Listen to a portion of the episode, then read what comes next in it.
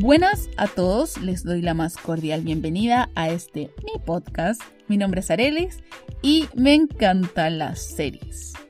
En el capítulo de hoy, al fin les voy a hablar de una serie de las últimas que he visto y que está en boca de todos, que es La Jauría de Amazon Prime Video junto con Televisión Nacional de Chile. Sí, esta serie que ha causado tanta controversia por el tema de que muchas mujeres y muchas personas dicen que ocupa el feminismo como producto de consumo. Les voy a hablar un poco de esto. Esta serie que ha causado controversia debido a que trata temas que han sucedido en la vida real y que los ocupa para dar parte de la ficción, para hacer la historia. Y por tanto el capítulo de hoy se va a dividir de la siguiente forma. Primero les voy a hablar de qué se trata la jauría, les voy a contar un poco de qué se trata la historia, cómo se desarrolla. Después lo que voy a hacer es decir las cosas que me gustaron, dentro de las cuales les voy a comentar estos casos en los que la jauría se basó para construir su historia. Por si no los conocen o no se dieron cuenta, ahí les voy a estar comentando cuáles fueron los casos utilizados y que por lo menos yo me di cuenta, tal vez hay uno y otro que tal vez yo no vi y ustedes sí. Después, posteriormente, les voy a decir qué es lo que no me gustó de esta serie para finalizar con esta reflexión de si es que al final es bueno o malo en mi punto de vista, ojo, esto es solo mi opinión, de si es bueno o malo la comercialización del feminismo en este tipo de historias que son de consumo masivo, en este tipo de plataformas, etcétera, etcétera. Así que eso, sin nada más que decir, comencemos con el podcast.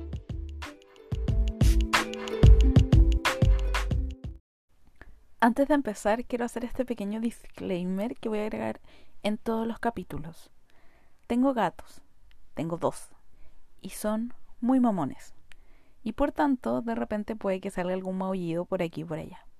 Así que te pido por favor mucha consideración porque voy a intentar cortarlos, pero puede que algún maullido se me escape. Eso, empecemos con el podcast. La jauría parte siguiendo a quien en realidad es la protagonista de toda la historia, que es la comisario Olivia. Ella es llamada en primer momento por la subcomisario Carla debido a que han recibido una llamada de un cuidador de una bodega quien vio por las cámaras de seguridad cómo ingresaron cinco personas la noche anterior. Ahí es donde Olivia le pregunta a Carla qué estamos haciendo nosotros acá, que somos parte de la división de género de la Brigada de Policía e Investigaciones, y él le dice, lo que sucede es que entraron cinco personas, pero solo salieron cuatro. Aquí es cuando Olivia se da cuenta que la última persona que no salió y que no se muestra en las cámaras de seguridad era una mujer. Investigando se dan cuenta que las máscaras que utilizan estos perpetradores son parte de un movimiento feminista que se ha venido dando en uno de los colegios de la región metropolitana debido a que las alumnas decidieron tomarse el colegio porque habían hecho acusaciones de abuso y violencia sexual contra uno de sus profesores. Las acusaciones fueron contra el profesor, pero el colegio no hizo nada y es más, lo estaba protegiendo. Por tanto, ellas decidieron tomarse el colegio y habían utilizado estas máscaras que fueron las que Olivia reconoció en los perpetradores. Cuando van a este colegio, Olivia y Carla se dan cuenta de que una de las alumnas no asistió a clases y que de hecho era la líder del movimiento y que su nombre era Blanca. Aquí es cuando la historia comienza a moverse porque Blanca ha desaparecido y su hermana Celeste les dice que ella salió la noche anterior, que iba a encontrarse con alguien y que nunca volvió. Es entonces cuando Olivia y Carla comienzan a mover todo la policía de investigaciones para intentar encontrar a Blanca. Paralelo a esto, otra comisario de la policía de investigaciones también de la subdivisión de género, Elisa, encuentra en un barranco cerca de un puente el cuerpo de una mujer, la cual ha sido vejada y que tiene una marca extraña en su cuerpo. Elisa piensa que tal vez esta muerte de esta joven no es un simple suicidio, lo cual se confirma cuando comienzan a darse cuenta que existe un nexo entre la muerte de esta joven y la desaparición de Blanca. Todo empeora cuando en un momento se viraliza un video que ocurre dentro de la bodega, que se nos muestra en un principio, de Blanca siendo violada por cuatro hombres que fueron los que la llevaron a la fuerza a la bodega esa noche. Aquí es cuando se dan cuenta de que esta violación esconde muchas más cosas de lo que parecen a simple vista. La serie cuenta con ocho episodios de aproximadamente 45 minutos cada uno. La serie empezó su rodaje en enero del 2019 y se estrenó ahora en julio del 2020. Esta fue producida por Amazon Prime Video y que por tanto se encuentra dentro de la plataforma de Amazon en conjunto y colaboración con Televisión Nacional de Chile, TVN. Hace aproximadamente una semana, Amazon confirmó la continuación de la serie con una segunda nueva, con una nueva temporada, la cual se debería estrenar en 2021. La serie La Jauría cuenta con bastantes buenos exponentes de la actuación de acá de Chile. Tiene personajes bastante buenos que son muy reconocidos y además se nota que tiene presupuesto la historia. Tiene unas buenas tomas, una buena fotografía, tiene un buen montaje, es muy, muy de película todo. Y se nota que no es una teleserie, no es una comedia, por decirlo coloquialmente, sino que realmente es una serie con un gran presupuesto detrás y con una gran producción detrás. Esto hace que sea bastante comparable con los otros tipos de series que uno puede encontrarse en las plataformas digitales como Amazon o Netflix. Y la verdad es que hace que sea muy, muy disfrutable todo. Pero aparte de los aspectos técnicos, yo quiero decirles que... Eh, yo quiero decirles que vean esta serie. La verdad, la vi en como tres días. Me senté a verla en el sillón y la vi. Y la verdad es que la encontré bastante buena. No es una obra maestra, no es una de estas series que uno dice, wow, qué impresionante la serie, como va a ser mi serie favorita de por vida, no, pero la serie es bastante buena. Aparte de tener toda esta escenografía detrás, tiene esta tiene actores bastante buenos, actores chilenos bastante buenos. Y aparte tiene una banda sonora muy bien elegida.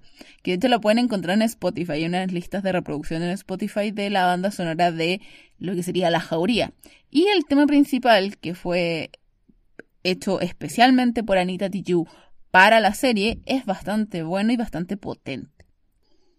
Sin embargo, dejando todos los tecnicismos de lado, obviamente lo que ha hecho que la jauría sea tan comentada y que esté en tanto en la boca de todo el mundo es por el trasfondo feminista que tiene detrás y que hoy más que nunca, estas semanas más que nunca, ha tenido una importancia crucial en nosotras, en Chile, en lo que está pasando actualmente en el país. Sin embargo, acá la pregunta es, ¿está bien trabajado el tema feminista? Y lo que voy a hacer a continuación es darle un poco mi punto de vista, sin darles spoilers de la historia, porque de verdad quiero que la disfruten. Voy a decirles lo que yo creo que sí está bien trabajado y lo que al final no creo que haya sido muy bien trabajado en la serie. Ahí ustedes la idea es que puedan comparar y puedan decidir qué es lo que pesa más y decidan si quieran verla o no. Pero antes de empezar con eso quiero decirles, yo recomiendo esta serie. Véanla. De verdad, véanla. Es una de las primeras series que se atreve a tratar estos temas. El tema de la violación grupal, el tema de las tomas feministas, el tema del movimiento, el tema de la lucha de la mujer. Y los trata de formas que, a mi parecer, fueron bastante correctas. Hay un par de puntos que sí son debatibles y que sí son medios cuestionables, pero en general es una serie que está muy bien construida en cuanto a lo que el feminismo se trata. Partamos entonces por las cosas que yo considero que sí hizo muy bien la serie. Y una de las primeras cosas es el retratar y dejar claro que esto ocurre y es más común de lo que uno cree. Y que además trasciende clases sociales, que eso es súper importante. Lo siguiente que creo que es súper importante y que está, creo yo, bien trabajado es la protagonista, que en este caso En este caso es Olivia Fernández. Olivia es una madre soltera, quien está cuidando a su hijo Gonzalo, que tiene aproximadamente 15 años, y aparte es comisario de la Policía de Investigaciones. Ella es la que está a la cabeza de la investigación de la desaparición y posterior violación de Blanca, y que está buscándola para poder devolverla a sus padres. Olivia me recuerda mucho al personaje de Olivia de la Unidad de Víctimas Especiales, no solo porque se nos muestra como una líder del grupo que ella dirige, sino también por el hecho de que la historia explora los problemas que ella tiene que enfrentar, pero los explora como problemas de mamá, de mamá que tiene que trabajar. Y eso no es tan común como pareciera, en este tipo de historias de corte criminal, que es algo que eventualmente quisiera poder abordar en otro capítulo que tuviera que tratarse sobre la unidad de víctimas especiales. El hecho de que el personaje de Olivia, Olivia de la Jauría Olivia Fernández, tenga conflictos consigo misma y con su hijo y que sean de corte maternal, que sean problemas que todas las madres sufren y que incluso a pesar de que tú tengas un puesto de poder, tienes que enfrentar y que es algo que las series policiales no exploran. O sea, generalmente el principal de la serie policial es un hombre que los problemas que enfrenta es con quién se acuesta, problemas de que su esposa tal vez no le habla, pero nunca son problemas como tan familiares, sino que generalmente son problemas porque tiene un temperamento fuerte, porque no sabe comunicarse. Entonces, esto creo que le da un aire más feminista a la historia, porque el problema de la protagonista es un problema más maternal, versus otro tipo de series policiales. Eso ya es una muy buena parte de la historia y que encuentro yo que hasta cierto punto está muy muy bien logrado. Otra cosa es cómo esta serie logra tomar cosas que han ocurrido en la vida real y los lleva a la ficción. Y que al final tú te das cuenta que la realidad muchas veces supera la ficción y que lo que te está mostrando en la jauría no es una invención loca que no podría ocurrir, sino que son cosas que han ocurrido. Y eso te hace decir, esto pasó y por tanto esto es más real.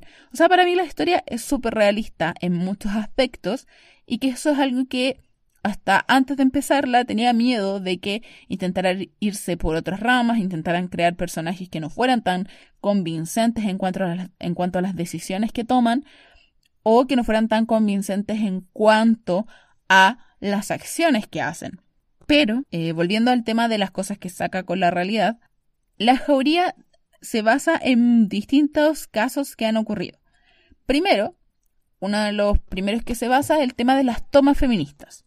La toma feminista que nos muestran en la historia está basada, obviamente, en las tomas ocurridas en el año 2018 acá en Chile y que partieron con la toma de la Facultad de Derecho de la Universidad de Chile debido a que las alumnas habían hecho acusaciones contra un profesor y que la casa de estudio y el decano lo estaba protegiendo a él y no a ellas.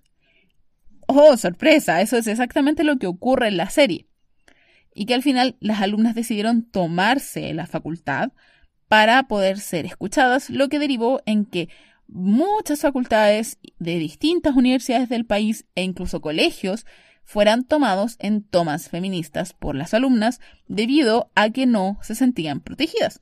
Eso es lo que ocurre en la serie. Así que eso es genial que lo hayan explorado y que sea parte de la trama principal, porque demuestra que la serie sí quiere enfrentar y mostrar lo que es la realidad de las mujeres.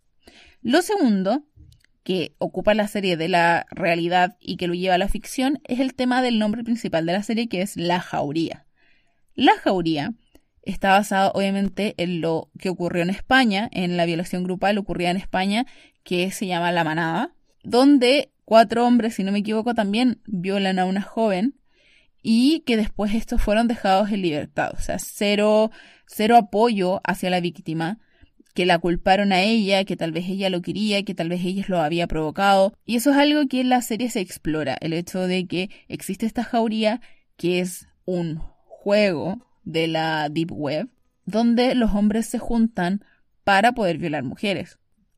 El tercer caso que ocupa la jauría ya es un poco menos explícito que los otros dos, pero estoy hablando del caso de Fernanda Maciel.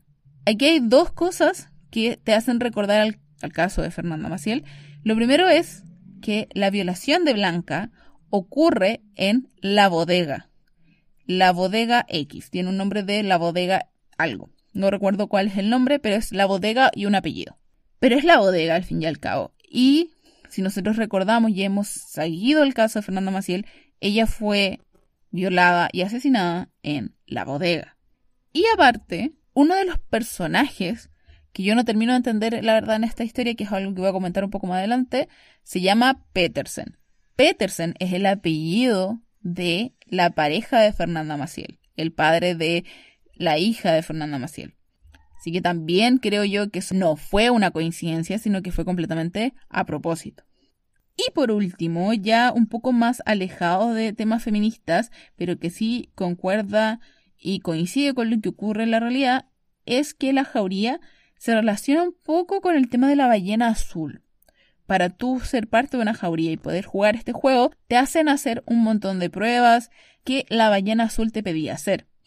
Y que al final lo que intenta demostrar es que los jóvenes, hoy en día, con toda esta información que hay, con todo esto del Internet y de la poca supervisión parental que tienen, son muy vulnerables a participar de este tipo de juegos macabros que lo único que hacen es atentar contra su integridad o la integridad de otras personas. Y eso es algo que la jauría también explora de una manera que a mí en lo personal no me termina de convencer. Ya vamos a entrar ahora en detalles con eso. Entonces, con todo esto yo les puedo decir que la verdad a mí la jauría me gustó bastante, me entretuvo y me mantuvo alerta y atenta a quién sería el malvado de la película que eso es algo que hoy en día me cuesta bastante el que me puedan ocultar de alguna manera quién es el malo. Me termino dando cuenta bastante luego. Pero acá, si bien de alguna forma dije yo creo que esta persona es, no estuve completamente segura hasta el final. Lograron mantenerte atenta, mantenerte alerta, mantenerte pendiente de lo que estaba pasando y queriendo saber qué es lo que iba a ocurrir al final. Sin embargo, una de las cosas que no me gustó, y que se los voy a comentar para que ustedes realmente decidan si quieren o no ver esta serie, es el final. El final de temporada para mí fue un poco irrisorio. Fue como ya entiendo por qué están haciendo todo esto, entiendo que esté pasando esto y por qué está pasando, pero no me lo creo. No me lo creo, no creo que sea así en la realidad. Creo que manejaron las cosas mal. ¿Es un mal final? No. ¿Tiene sentido con la historia? Sí. ¿Soluciona todo el tema de la trama? Sí. ¿Está bien logrado? No. Ese es el problema. Entonces, para mí, los pasos a seguir para llegar al final fueron un poco cuestionables. Sobre todo si es que ese hubiera sido el final final de la serie. O sea, si no hubieran renovado para una segunda temporada, ese final hubiera sido muy malo. Pero obviamente la serie, al finalizar esta primera temporada, deja abierto muchos cabos que te dicen que eventualmente podría haber una segunda temporada. O sea, la serie cierra la trama principal, pero deja abiertas ciertas cosas que se podrían explorar en una eventual segunda temporada. Por tanto, la serie podría haber funcionado esta primera temporada como autoconclusiva y a la vez haber dejado los suficientes hilos colgando para que tú pudieras retomarlos en una segunda temporada. Así que ahora que ya confirmaron que sí va a haber una segunda temporada, la verdad es que ya no estoy, no estoy tan disconforme con el final, porque obviamente espero que es, esas cosas que se dejaron inconclusas las puedan trabajar en esta segunda temporada. Otra cosa que no me gustó y que espero también lo exploren en esta segunda parte es el hecho de que toda la serie se trata o se centra en el barrio alto. Yo entiendo que al final todo lo que ocurre y en todo lo que se centra la historia tiene y ocurre en el barrio alto, pero creo que para que sea más inclusiva, pensando también en todo el tema del movimiento feminista, necesita hacer algún caso o acercarse de alguna manera a lo que ocurre en barrios bajos, a la violencia de género que se da en los barrios bajos, y eso es algo que no explora la primera temporada y que a mí me faltó.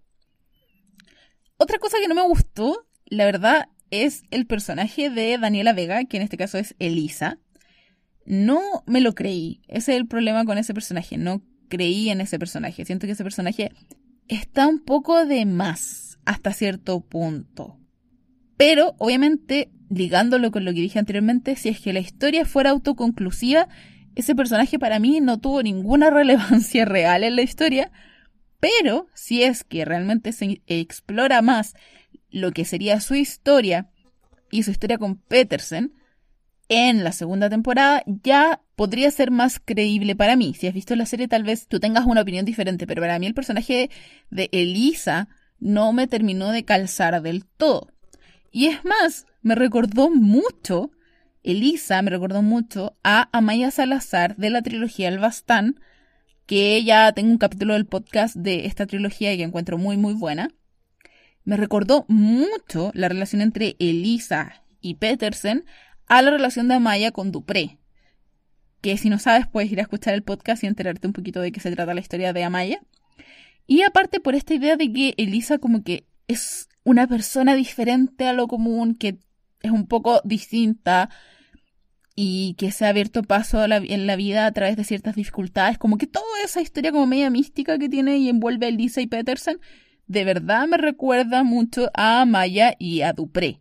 Así que eso también me dejó con un sabor de boca un poco extraño, en el que mm, siento que me recuerda mucho al personaje, pero no logra provocarme lo mismo que el personaje de Amaya.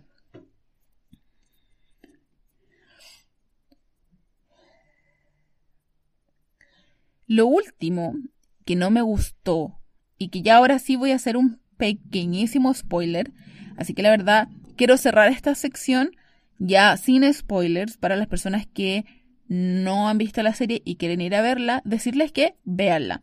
Véanla, la verdad es que encuentro que está bien lograda, está bien hecha, tiene buena fotografía, los personajes están bien trabajados, los actores son bastante buenos y aparte tiene a toda la producción de Amazon detrás, lo cual hace que la historia sea bastante comparable con cualquier otra serie que te puedas encontrar en Netflix o Amazon o cualquier otra plataforma de streaming de series. Para la gente que sí la ha visto, quiero comentarles lo que a mí más me molestó de la serie. Y es el hecho de que la persona que al final es el malo de la historia, te lo presentan como alguien que es muy inteligente y que logra engañar todo el rato a las comisarios y a la subcomisario, logra engañar a todas las mujeres con las que se reúne. Y por tanto, te entrega al final el mensaje, y esto lo leí en un artículo que me mandó un gran amigo, no a muchos besitos para ti, por haberme mandado este artículo que lo encontré genial, sobre todo para darme cuenta de esto. Y es el hecho de que el malo de la historia es un es extremadamente inteligente y logra a salirse con la suya todo el rato, porque a pesar de que está rodeado de mujeres muy inteligentes, él es aún más inteligente.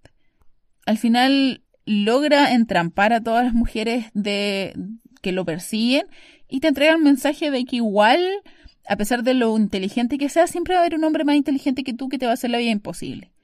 Y eso creo yo que falla un poco con lo que es la finalidad de la serie. Que al final eso es lo más comentado de esta serie, el hecho de que dicen que comercializa con el tema del feminismo y que la verdad yo encuentro que está bien. Ahí yo debo decir que tengo una opinión medio impopular, que es el hecho de que yo creo que está bien que se comercialice con esto de alguna manera, porque te ayuda a visibilizarlo. Te ayuda a visibilizar todas las cosas malas que están ocurriendo con respecto a la violencia de género y cómo ocurren las cosas en realidad. Pero creo que al final es donde falla, en que el malo de la historia al final siempre va a ser más inteligente que cualquier comisario y cualquier mujer que se le pare por delante y que prácticamente se va a salir con la suya a pesar de que ellas intenten por todos los medios pararlo. Entonces eso a mí mm, me dejó un poco... Mm, que no me gustó de la serie, por tanto espero una reivindicación en una segunda temporada. Pero a pesar de todo, para hacer una serie chilena, para hacer una serie que es más o menos precursora con estos temas tan feministas, encuentro que está muy bien lograda. Y la recomiendo mucho. Y por sobre todo la recomiendo mucho porque el tema y la banda sonora está muy bien lograda también. Para finalizar, quiero volver a decirles que La recomiendo mucho. Vayan a verla, vayan a formarse su propia opinión al respecto. Y por sobre todo, véanla porque creo que es súper importante que demostremos al mundo capitalista, patriarcal, que los temas feministas son igual de válidos, igual de importantes e igual de entretenidos y que a la gente y el público quiere verlos de igual manera que cualquier otro tipo de tema. Eso es algo que creo que es súper importante de esta serie, de que si bien comercializa el feminismo, no me molesta por como les decía antes, porque siento que visibiliza aún más lo que se está pasando y genera el descontento de las personas. Porque, por ejemplo, mi mamá mientras estaba viendo la serie conmigo decía, pero ¿por qué no la apresan? ¿Pero por qué no hacen justicia? ¿Pero por qué la culpan a ella? ¿Pero por qué esto? ¿Pero por qué esto otro? Cosas que mi mamá tal vez en las noticias no le interesen tanto, pero al verlo en una serie y ver todas las aristas que hay detrás y ver todos los puntos de vista de los personajes, se da cuenta de que muchas veces las cosas no son como te lo plantean en las noticias. Y se da cuenta de que los temas feministas tan extremos y que realmente sí son importantes. Y se da cuenta de que las cosas que muestran en la televisión y que nosotras, las mujeres, reclamamos que nos ocurren, sí son reales. Porque al final, por mucho que digan que se comercializa con el feminismo con esta serie, que nuevamente sí lo hacen, lo que más ayuda la serie es a visibilizar porque las historias construyen realidades, o sea, este tipo de ficciones construyen realidades y construyen mentalidades y por tanto es súper importante hacerla más famosa, por decirlo así, el poder verla para que se den cuenta que sí nos interesan este tipo de temas y que son importantes y que el público los pide y que las mujeres lo exigimos.